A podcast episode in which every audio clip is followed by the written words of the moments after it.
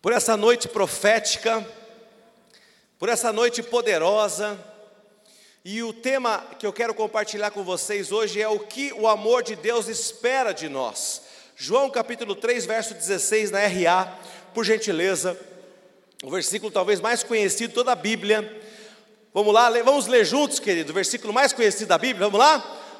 Porque Deus amou ao mundo de tal maneira que deu seu Filho unigênito, para que todo que nele crê não pereça, mas tenha a vida eterna. Então, queridos, esse versículo lindo, poderoso e muito conhecido, fala que Deus amou o mundo de tal maneira que ele deu o seu Filho. Quando nós falamos do amor de Deus, nós lembramos logo de um amor que é incondicional. Nós não merecíamos e ele assim mesmo nos amou. Ele não nos amou porque nós éramos bonzinhos, Ele não nos amou por causa das nossas boas obras, Ele nos amou simplesmente porque Ele é amor e amar é a natureza de Deus. Então Ele olha para o mais desprezível pecador, no caso eu, e diz assim: Eu consigo amar o Fernando porque eu sei que ele tem, ele custou algo para mim. O que, que, que, que Fernando custou? O que, que João, o Pedro custaram para Deus? Eles custaram a vida do meu próprio filho. Queridos, apesar deste amor que nós não podemos entender, este amor que nós vemos, queridos, ser um amor incondicional, nós entendemos que também ele é um amor intencional. Ou seja, por detrás do, do amor de Deus existem intenções de Deus. Quais são as intenções de Deus quando Ele nos ama incondicionalmente? É trazer para nós vida eterna e salvação. Diga vida eterna e salvação.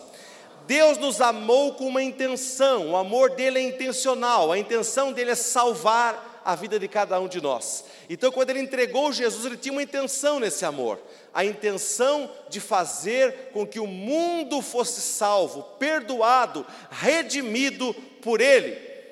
Quem aqui tem filhos, queridos? Levanta a mão bem alto, vocês vão entender isso com mais propriedade. Quem aqui já fez alguma coisa para o seu filho que ele não gostava muito, mas você disse assim para ele: Filho, eu estou fazendo isso porque eu Vamos ver se só eu que fiz isso. Filho, eu estou fazendo isso com você porque eu te amo. Não é? Quantas vezes você vai fazer alguma coisa para o seu filho que ele não gosta muito, mas você acaba fazendo isso? Hebreus capítulo 12, verso 6. Isso se chama amor intencional, porque o Senhor corrige a quem ama e açoita todo filho a quem recebe. Um filho sem correção é um filho sem amor. Se você ama, você corrige. Então, quando nós somos corrigidos pelo Senhor, pode ter certeza que nisso há amor. E Deus fala assim para nós: Filho, estou fazendo isso com você porque eu te amo. Então, é um amor intencional. A correção de Deus é intencional.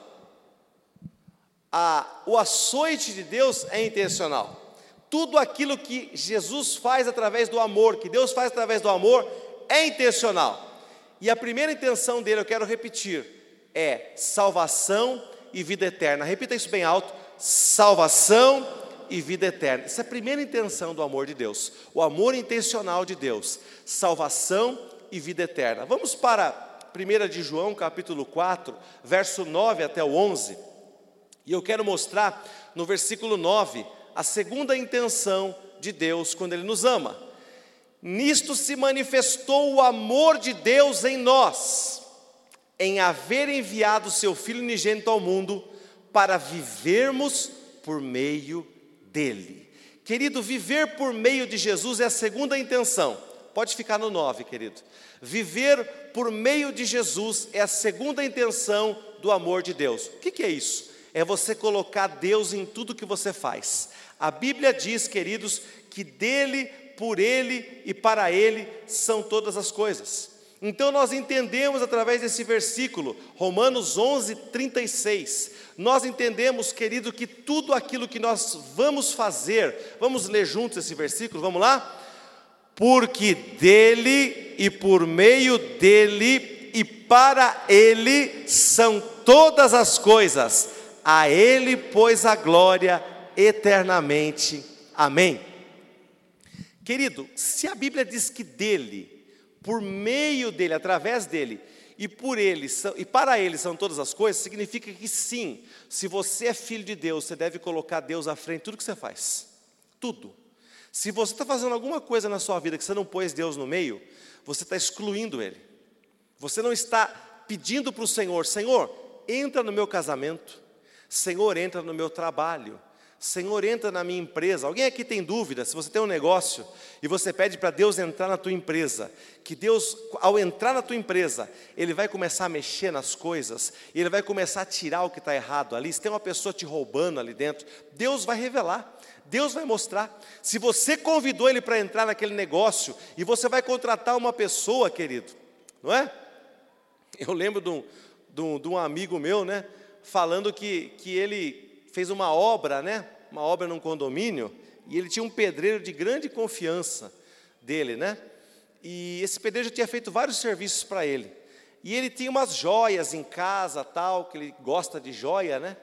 E ele falou assim que uma vez ele foi lá, o pedreiro ficava trabalhando, mas não, não tinha empregada na casa tal, e ele deu pela falta de, um, de uma corrente, que ele gostava muito. Ele falou: Meu Deus, como é que pode essa coisa? Minha empregada me roubou, ele pensou. Justo essa empregada de confiança, de vários anos, né? Vou ter que mandar ela embora que roubou a minha corrente. E ele ficou aquele negócio na cabeça. Essa mulher nunca mexeu em nada, nem um grão de arroz aqui ela pega. Agora foi roubar justo a corrente, né? Que vale de. E, e pegou ela, tá e ele ficou aquilo na cabeça, né? E aí ele, ele pediu uma, uma, graça de Deus, uma direção de Deus, para que Deus mostrasse alguma coisa para ele, né? E o que Deus falou, Deus falou o que era, né? Ele ali, do jeito dele simples, né? Pediu para que Deus entrasse naquele negócio, mas Deus não, não falou só, só o seguinte para ele: não é essa mulher. Aí ele ficou desesperado, falou: como é que some o negócio? Quem que é, meu Deus? Uma visita que veio aqui, um amigo, ele pirou, né? Fica pior ainda, né? Porque você recebe gente em casa, você fala, sumiu um negócio, agora se não é empregada, pode ser qualquer um, né? Minha filha, meu filho, meu Deus, o que, que é isso? E queridos, para resumir a história, não é? Ele começou a desconfiar do pedreiro que trabalhava lá, mas ele falou: Poxa, o pedreiro também não é de extrema confiança. Aí ele foi um dia com muita calma, ele conversou e falou assim: Rapaz, eu sei que você trabalha sozinho, mas você trouxe aqui alguém para ajudar você esses tempos aqui? Ele falou: Ah, eu trouxe um sobrinho meu que estava parado, né?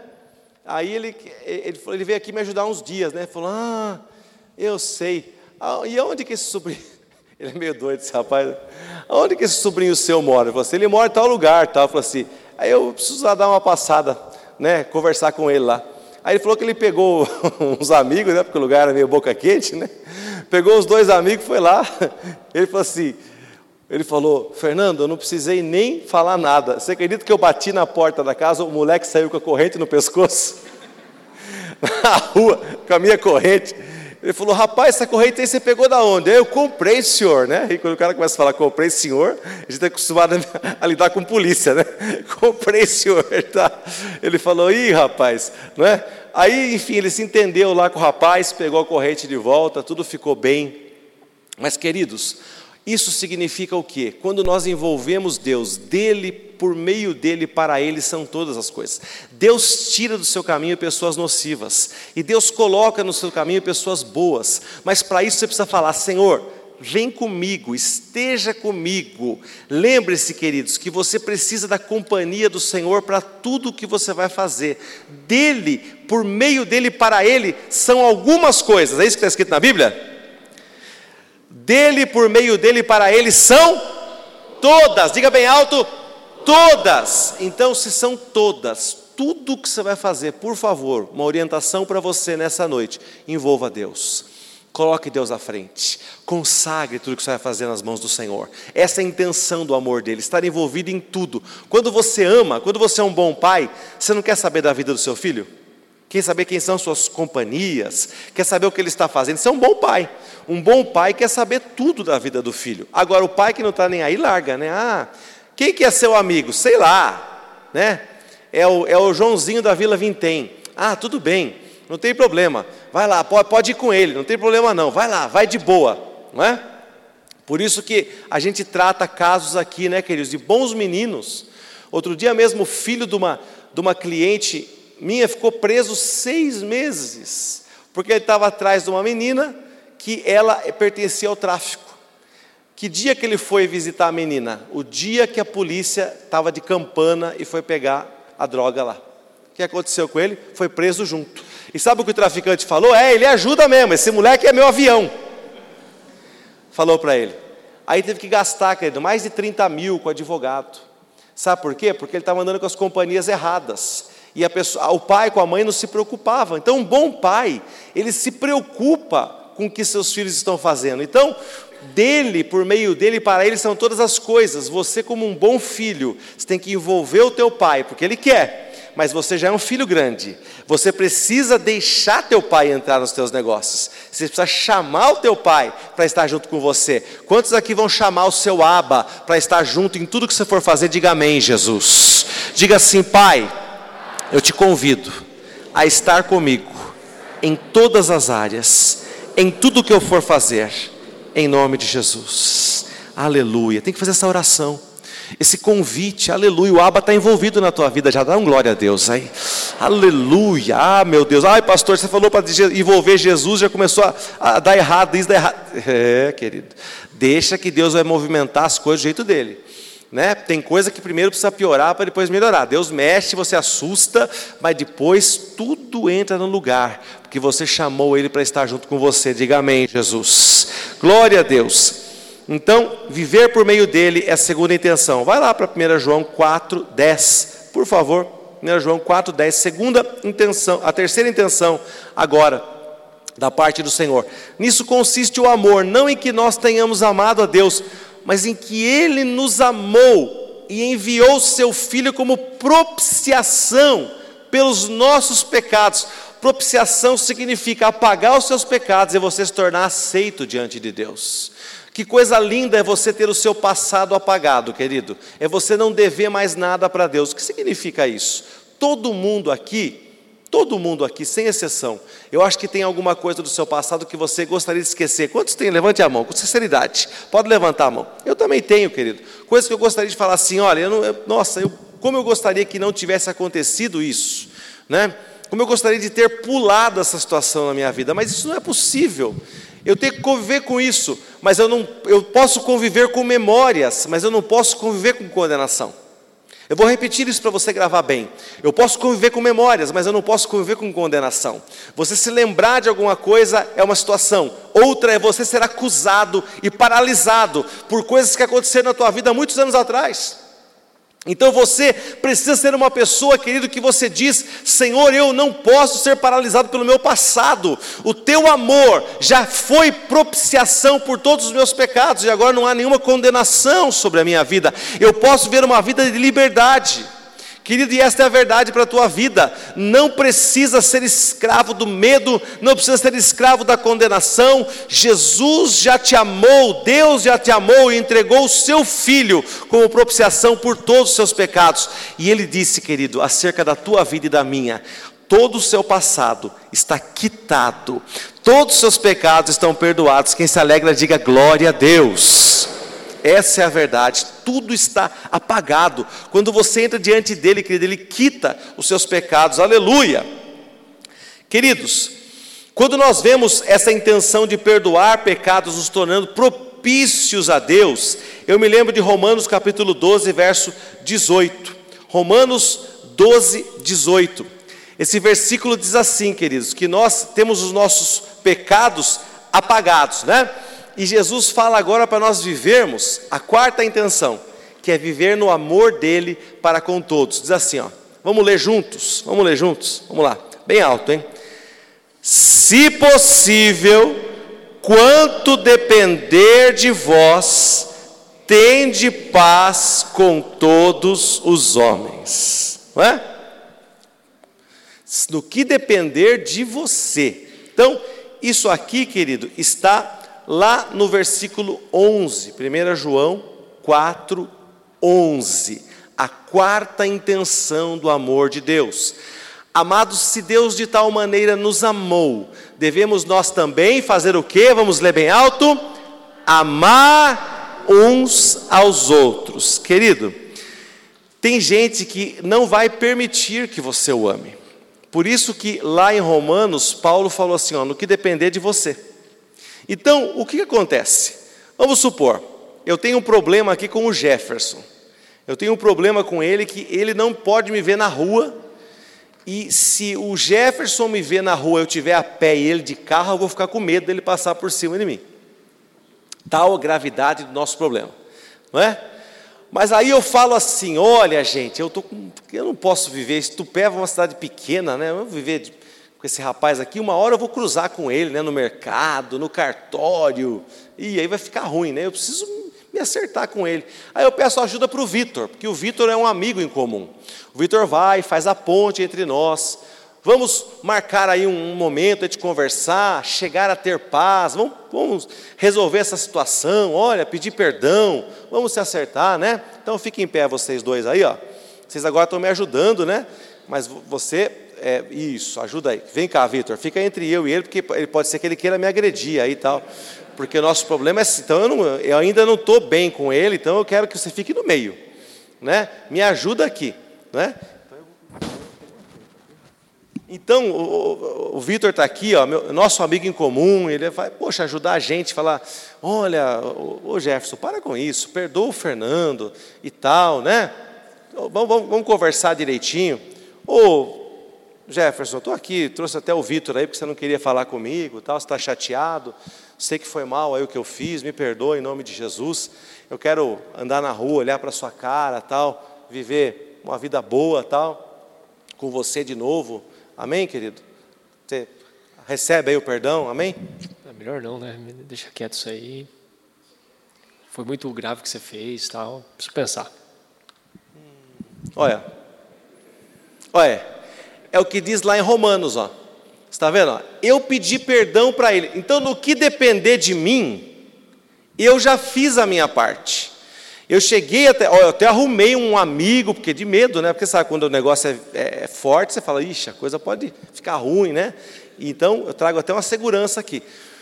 Mas, queridos, o Jefferson não aceitou, infelizmente, ele não quis. Então, o que a Bíblia diz? A Bíblia diz que a partir desse momento, eu estou livre diante de Deus. Vocês estão entendendo, queridos? Obrigado, queridos. Nós estamos de bem, né, Jé?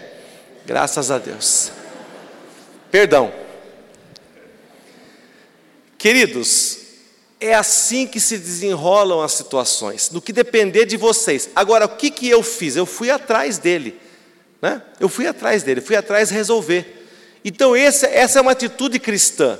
Se nós fomos amados de tal maneira por Deus, devemos nós também amar uns aos outros. Ah, eu amo. Não tenho, é, tem, pessoa que, tem pessoa que não fala assim, eu amo, fala assim, eu não tenho nada contra ele. Já viu essa frase, gente? Não é assim, a Bíblia não está falando para você não ter nada contra, está falando para você amar. Não, você, não, eu não tenho nada contra ele. O que, que você está querendo falar comigo? Não, eu não tenho nada contra o Jefferson, mas tem uma situação, querido, que eu não posso ficar perto dele, a gente não pode sentar junto. Existe uma situação não é ruim entre nós, que nós precisamos resolver. Então, no que depender de mim, eu preciso ir atrás, resolver esse tipo de coisa, porque quando eu tomo esse tipo de atitude, e, e o bom seria que ele tivesse aceito, que as coisas estivessem em paz, mas sabe, só isso aqui que eu fiz, só isso aqui que você faz, sabe o que acontece? Libera muita bênção do céu sobre a tua vida. Você não imagina o tanto de liberações que acontecem na tua vida quando você libera alguém, quando você perdoa alguém, quando você ama alguém, quando você fala, eu vou, eu vou amar essa pessoa independente do que ela me fez. Amém, queridos? Quando estão entendendo, diga amém. Glória a Deus. Baseado nessas intenções, podemos afirmar que o amor de Jesus não é um, um amor que não espera nada em troca. Nós sempre pensamos assim, ó, o amor de Jesus é um amor que não espera nada em troca. Esse amor verdadeiro, não, ele espera sim. O amor de Deus é um amor intencional. O amor de Deus espera reações. Diga para o teu irmão assim: reaja ao amor de Deus. Uma reação do amor não é somente, querido, de palavras, não é? Mas é uma reação a tudo aquilo que ele nos proporciona. Deus fez alguma coisa por nós, consequentemente eu tenho que fazer alguma coisa diante disso. Deus quer que você reaja ao amor. Queridos, quantos aqui, olha, vou, vou falar bem baixinho, pode ter que seja alguém do seu lado. Você já comprou um presente para alguém que a pessoa não gostou? É por isso que é complicado você dar roupa, você dar um presente assim que, né, que depende do gosto da pessoa, não é verdade? Aí você vai com aquele embrulho maravilhoso, aí, nossa, acertei na mosca. Você vai lá, você entrega aquele presente para a pessoa, não é? Aí depois o que acontece quando você dá um presente que a pessoa tem que usar? Você fica de olho se ela vai usar. Aí passa um dia, passa dez, passa um mês, você nunca vê a pessoa pôr naquilo lá. Você fala, hum, a pessoa não gostou do que eu dei, não é? Quantas pessoas então você vai naquele aniversário, né? Não aquele aniversário de buffet grandão, aniversário mais íntimo. Aí você pega para a criança, você escolhe aquele presente para a criança, você dá lá, a criança abre o negócio, tudo, vê lá, daqui a pouco joga não brinca nem um minuto com o brinquedo que você deu, fala: Nossa, eu paguei uma grana, fiz em três no cartão, e ainda a criança pega isso aqui, não fica nem um minuto com ela, joga. Então, querido, você vê o que? É um presente que você deu e a pessoa, ela simplesmente ignorou, ela não reagiu àquele presente. Como você acha que Deus se sente quando nós não reagimos ao amor dele? Quando nós não tomamos atitudes que dizem respeito aos grandes presentes que nós recebemos, que eu falei nessa noite, perdão e salvação, recebemos vida eterna, recebemos paz e a capacidade de perdoar uns aos outros, queridos, mas nós muitas vezes não reagimos a isso, nós ficamos indiferentes. Sabe aquela pessoa que não sabe o que fazer? Eu lembro que uma vez estava no aniversário numa loja, eu não tinha muita intimidade com as pessoas, né? Aí eu cheguei assim, oh, hoje é aniversário da fulana. Eu falei, nossa, que legal, Deus te abençoe. Ela falou, não saiu nada. Porque ela esperava o quê? Parabéns, né? Alguma coisa assim. Eu falei, Deus te abençoe. Ela travou. Eu não sei o que falar. Né? Outra vez eu falei assim: Deus te abençoe. A menina falou: Ah, obrigada. obrigada. Deus abençoe, obrigada. Não é, querido? Por quê? Porque ela não soube receber aquele presente, não soube receber aquela dádiva. Então, quando você recebe alguma coisa de Deus, você precisa expressar o seu amor, expressar a sua fé naquilo que acabou de acontecer. Então, Deus espera reações de você. Que reações Deus espera? Reações como as que nós estávamos tendo há alguns minutos atrás, durante a adoração, com as mãos levantadas, dizendo: Seu amor dura para sempre sempre se enchendo do Espírito Santo, adorando, louvando a Deus. Que reações Deus espera de você? Deus espera que você ore mais, Deus espera que você leia mais a palavra, Deus espera que você jejue, não para mudar Deus, mas para mudar a dureza do seu próprio coração, para quebrantar o teu coração, porque onde há quebrantamento há mais de Deus. Queridos, eu tenho estudado sobre esses tempos sobre o jejum, o poder do jejum em nossas vidas, eu tenho percebido, queridos, que o jejum é, é uma arma que nós temos para atrair mais a presença de Deus e quebrar o domínio da carne sobre nós mesmos. Se você acha que a sua carne está muito mandona, a sua carne está muito poderosa diante de você, você se sente muito dobrado fazendo as vontades da sua carne, é porque você precisa jejuar mais. Quando você jejua mais, você consegue quebrar o poder da carne sobre você, querido, até para sair para buscar Deus num domingo à noite, diga glória a Deus, aleluia.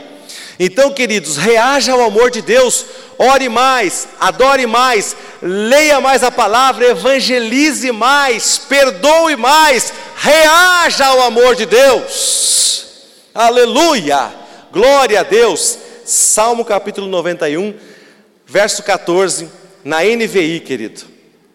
Você precisa tomar uma atitude, você não pode receber um presente de Deus e ficar assim, com cara de paisagem.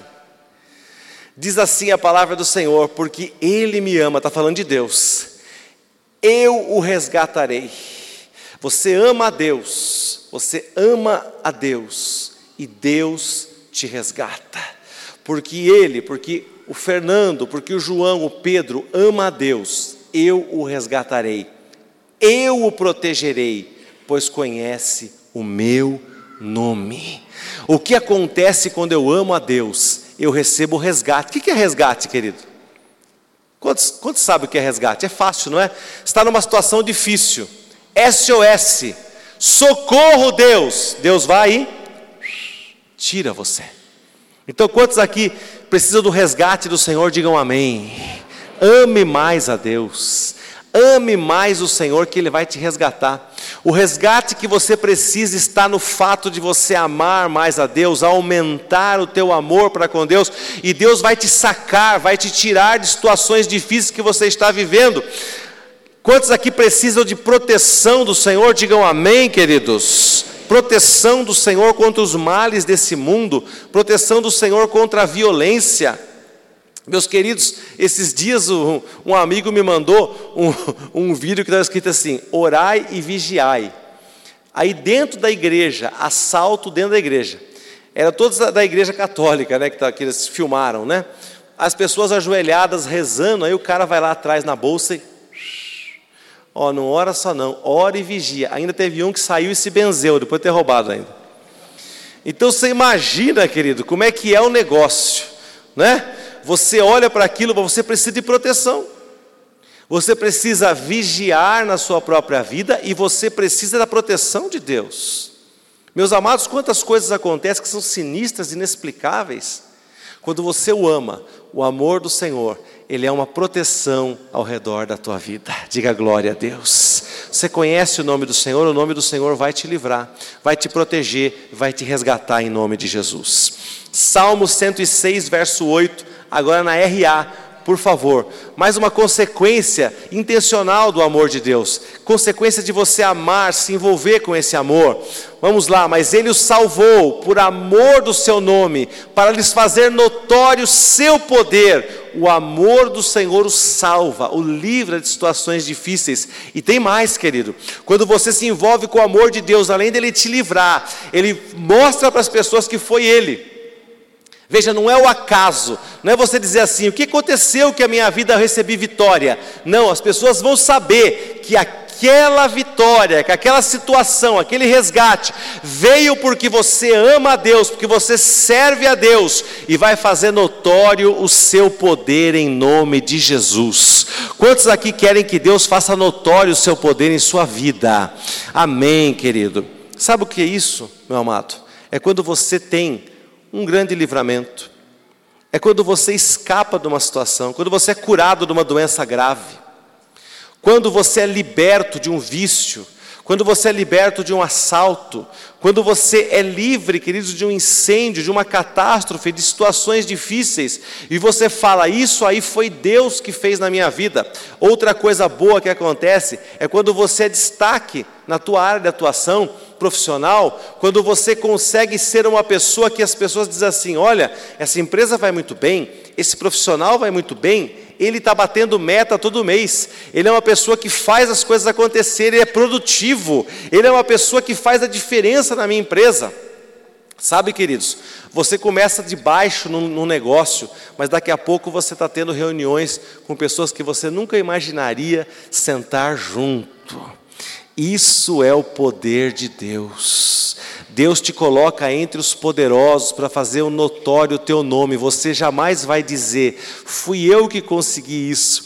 Mas certamente você vai se lembrar, porque lembra lá, lá atrás? Dele, por ele e para ele são todas as coisas. Então, quando isso acontecer, você vai olhar para o Senhor e dizer assim: Foi Deus que fez isso em minha vida.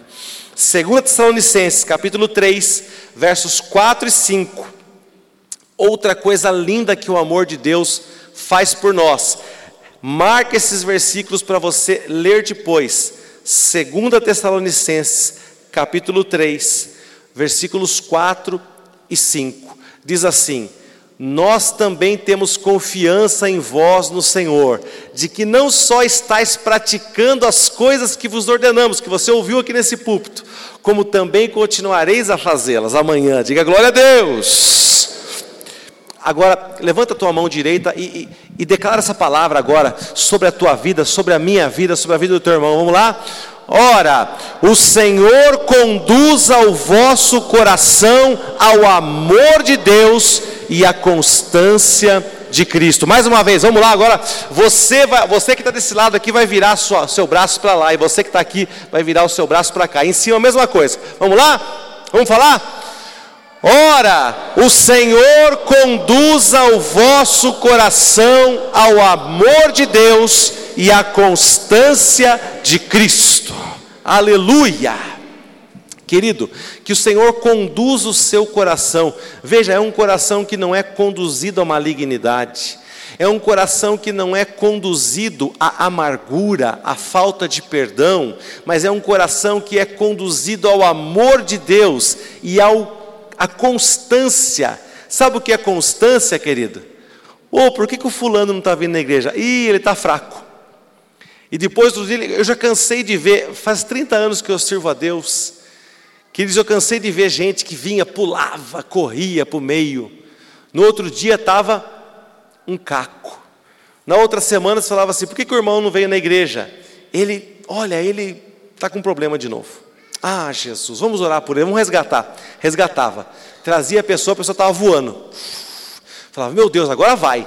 Olha, o cara está um foguete dentro da igreja. Nossa! Aí daqui a pouco caía de novo. O que, que é isso? Falta de constância.